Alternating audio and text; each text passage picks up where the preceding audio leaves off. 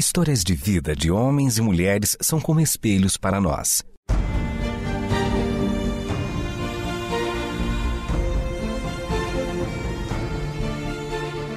Convidamos você para entrar nas páginas do livro que conta a história do Deus que entrou em nossas histórias.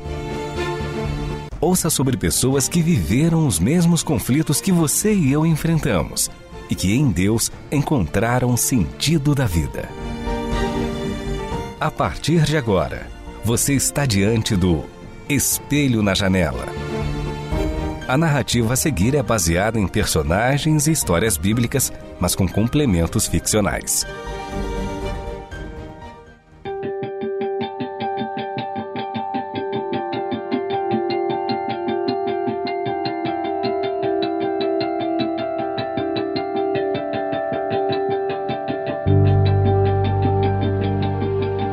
Cerca de 20 anos depois que Paulo teve seu encontro com o Filho de Deus na estrada para Damasco, ele viajou a Éfeso, importante cidade da província romana da Ásia. Durante duas décadas, Paulo havia viajado por diversas cidades, pregado o Evangelho juntamente com seus amigos e discípulos de Cristo. Assim que ele chegou a Éfeso, encontrou-se com um grupo de judeus.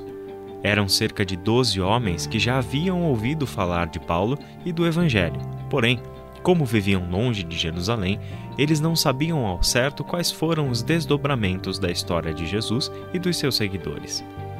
Paulo os cumprimentou e, depois de trocarem algumas palavras típicas de início de conversa, ele perguntou aos homens: Vocês foram batizados com o Espírito Santo quando creram no Evangelho? Eles trocaram olhares curiosos, como quem não havia entendido a pergunta. Pediram licença para Paulo a fim de conversarem entre si, em voz baixa, tentando descobrir se um deles sabia do que Paulo estava falando. Um deles, chamado Jonas, sugeriu: Irmãos, lembrem-se de que nos avisaram que esse Paulo tem umas ideias estranhas. Como poderia alguém ser batizado com o Espírito Santo? Nunca ouvimos falar disso. Outro deles, Simão, disse: Você está com dúvida sobre o batismo, Jonas? Nem mesmo sabemos o que significa o Espírito Santo.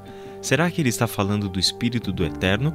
Ou será que ele andou tanto com os gregos que já está criando novos deuses?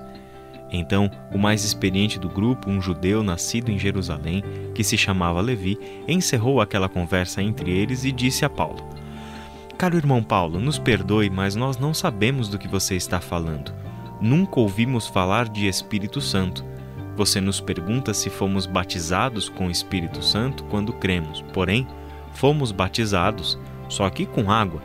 Paulo sorriu ao perceber que muitas informações e experiências ainda não haviam chegado até eles. Então ele lhes disse: Fiquem tranquilos, meus irmãos. A verdade é muito simples, embora nessa simplicidade exista uma novidade para todos nós novidade que nunca nenhum dos nossos antepassados sequer sonhou com a possibilidade de que algo assim pudesse acontecer de fato. Bom, pensando melhor, é simples, mas é complexo ao mesmo tempo. Jonas puxou outros dois pela túnica e disse baixinho: Eu não falei que esse Paulo era estranho? Vamos dar uma desculpa e sair logo daqui. Paulo sentou-se e convidou os doze homens para que se juntassem a ele. Contrariando a sugestão de Jonas para que fossem embora, todos sentaram pois agora estavam intrigados com as afirmações de Paulo, que até então eram bastante confusas. Vocês disseram que foram batizados com água, disse Paulo. Me falem sobre esse batismo. Fomos batizados no Rio Jordão, por João, que era filho do sacerdote Zacarias, primo de Jesus de Nazaré, respondeu Levi. Nossas atividades nos levaram até Jerusalém logo quando ele começou a pregar e a batizar no deserto da Judéia. Paulo interrompeu com uma pergunta: vocês foram todos juntos a Jerusalém? Não, respondeu Simão. Passamos por lá em diferentes períodos e nos conhecemos aqui. Alguns de nós chegaram a andar com ele por algum tempo. Ah, então vocês o conheceram bem, afirmou Paulo. Sim, respondeu Simão. Alguns de nós até conviveram com ele por alguns meses. Paulo respondeu então de brincadeira. João se vestia de pelos de camelo, usava um cinto de couro, comia gafanhotos e mel silvestre, e vocês me consideram um homem estranho? Todos olharam para Jonas e deram risadas, pois obviamente o comentário dele fora ouvido por Paulo. Depois da descontração, Paulo prosseguiu: O batismo de João, como vocês bem sabem, era um batismo de arrependimento. Ele dizia ao povo que cresce naquele que viria depois dele, isso é, em Jesus. Isso significa que João estava convicto de que a sua vida estava a serviço do Eterno, preparando o caminho para a vinda do Messias. Sim, irmão Paulo, disse Levi, essa mensagem de João foi decisiva para nós.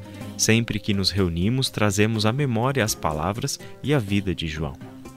Paulo se interessou pelo assunto, pois ele pouco sabia sobre as particularidades de João. Ele estava familiarizado com seu discurso, pois até mesmo antes de ter sido encontrado por Jesus, enquanto ainda era um fariseu, Paulo já ouvia falar daquele homem que pregava e batizava no deserto. E a mensagem de João era dura. Ele protestava contra a corrupção do sacerdócio e do templo, contra a falsa segurança que os fariseus depositavam em sua conduta supostamente obediente a Deus, mas que era vazia de sentido. Há tempos, Paulo seria um dos criticados por João, pois ele era um daqueles cujo coração estava distante de Deus, mas que não podia enxergar essa morte interior, pois se baseava na enganosa obediência à lei. Por isso, Paulo aproveitou o momento e pediu para que aqueles homens contassem mais sobre a perspectiva deles acerca de João. Levi disse: Sabe, irmão Paulo, nossas histórias não são tão diferentes.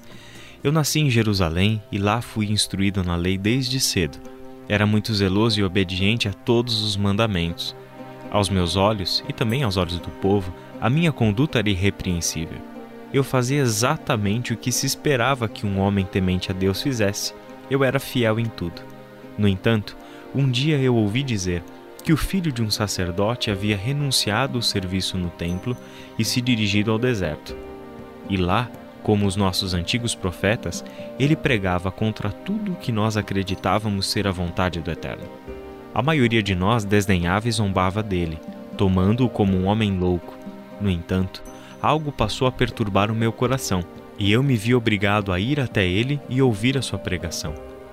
No momento em que eu o vi, senti um desconforto enorme, como se diante dos meus olhos estivesse uma denúncia da minha hipocrisia, que eu não conseguia enxergar até então pode parecer estranho, mas foi vendo João, antes de ouvir o que ele tinha a dizer, que eu percebi que a minha justiça em relação à lei jamais me levaria a trocar tudo por uma vida no deserto. E me perguntei: e se o Eterno estiver mesmo chamando ao deserto aqueles que esperam a justiça dele, ao invés da justiça própria, baseada na lei?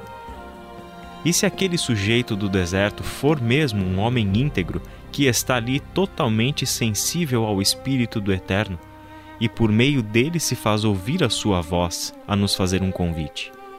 Foi assim que, dia após dia, aquelas palavras e aquela pessoa foram se tornando mesmo um convite do Eterno, para que eu desistisse da minha própria justiça, largasse tudo e esperasse aquele que viria após João, conforme ele mesmo pregava.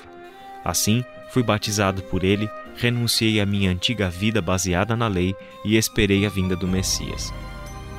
Paulo se emocionou diante dessas palavras de Levi, pois apesar de diferentes, as experiências deles eram tão semelhantes, porque revelavam que o Eterno já estava conduzindo essas histórias há muito tempo.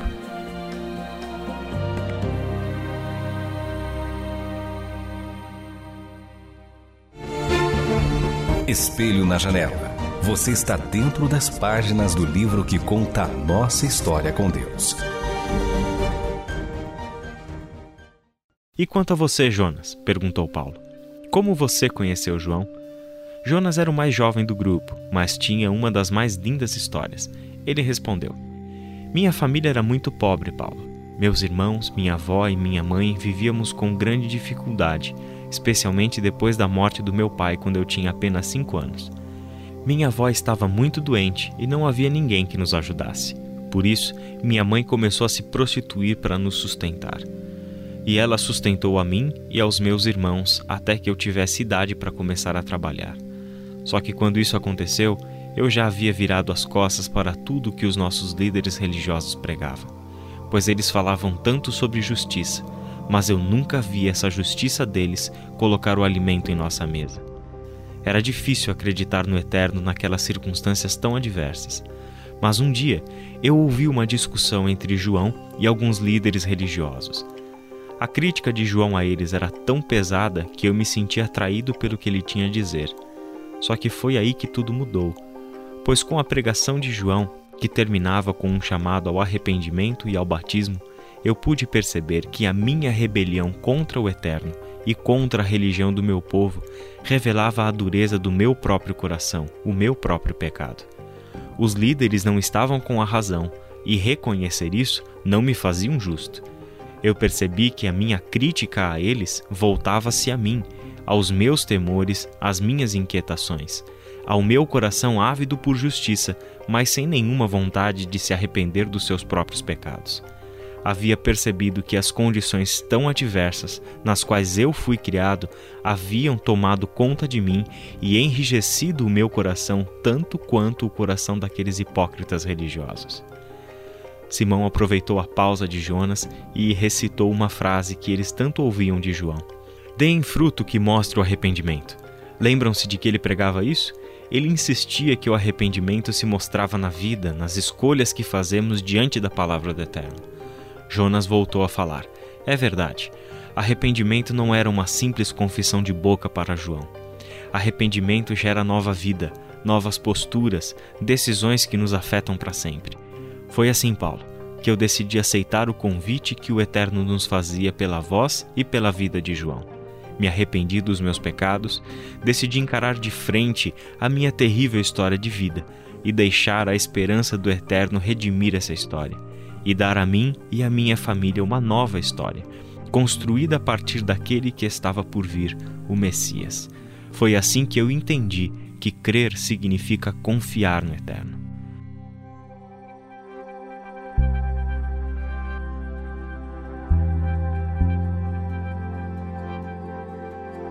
Então, um a um, eles todos compartilharam as suas histórias de vida, tão diferentes, mas tão iguais, tão simples, mas tão complexo ao mesmo tempo.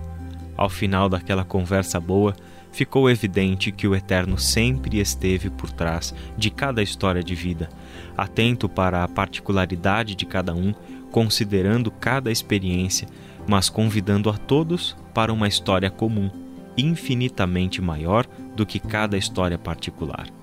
Depois que todos contaram as suas histórias e eles se alegraram, riram e choraram, e em tudo isso glorificaram o nome do Eterno que fez todas essas coisas, Simão perguntou a Paulo: Irmão Paulo, não que compartilhar as nossas histórias não seja ótimo. Adoramos fazer isso, pois elas mostram que o Eterno nos conduziu até aqui. Porém, até o momento você não nos explicou o que é o Espírito Santo. Jonas completou, e também não disse o que significa ser batizado no Espírito Santo. Então Paulo se levantou e disse: Irmãos, longe de mim querer explicar para vocês um mistério como esses. Eu não saberia nem por onde começar. O que eu posso lhes dizer é que o Espírito Santo é o próprio Eterno e é também o próprio Cristo. Ele é quem está por trás de cada história que vocês contaram. O Espírito é quem colocou a fé no coração de vocês quando vocês ouviram a voz do Evangelho que lhes chamou. É o Espírito que agora é derramado sobre todos aqueles que creem em Jesus Cristo como o Filho de Deus, que morreu e ressuscitou para nos trazer a nova vida. E esse Espírito não pode ser explicado com as nossas palavras, pois elas sempre serão menores do que o seu agir. Por isso, o que eu posso fazer é orar por vocês, para que vocês sejam cheios do Espírito Santo, pois está claro que a fé de vocês é verdadeira. Então Paulo orou com eles, e eles foram cheios do Espírito Santo do Eterno. Foi assim que eles entenderam que o Espírito não pode ser explicado por mais que nos esforcemos. O Espírito só pode ser experimentado, só pode ser vivido e depois nos restam contar as histórias daquilo que o Espírito fez na vida de pessoas que aceitaram o convite do Eterno.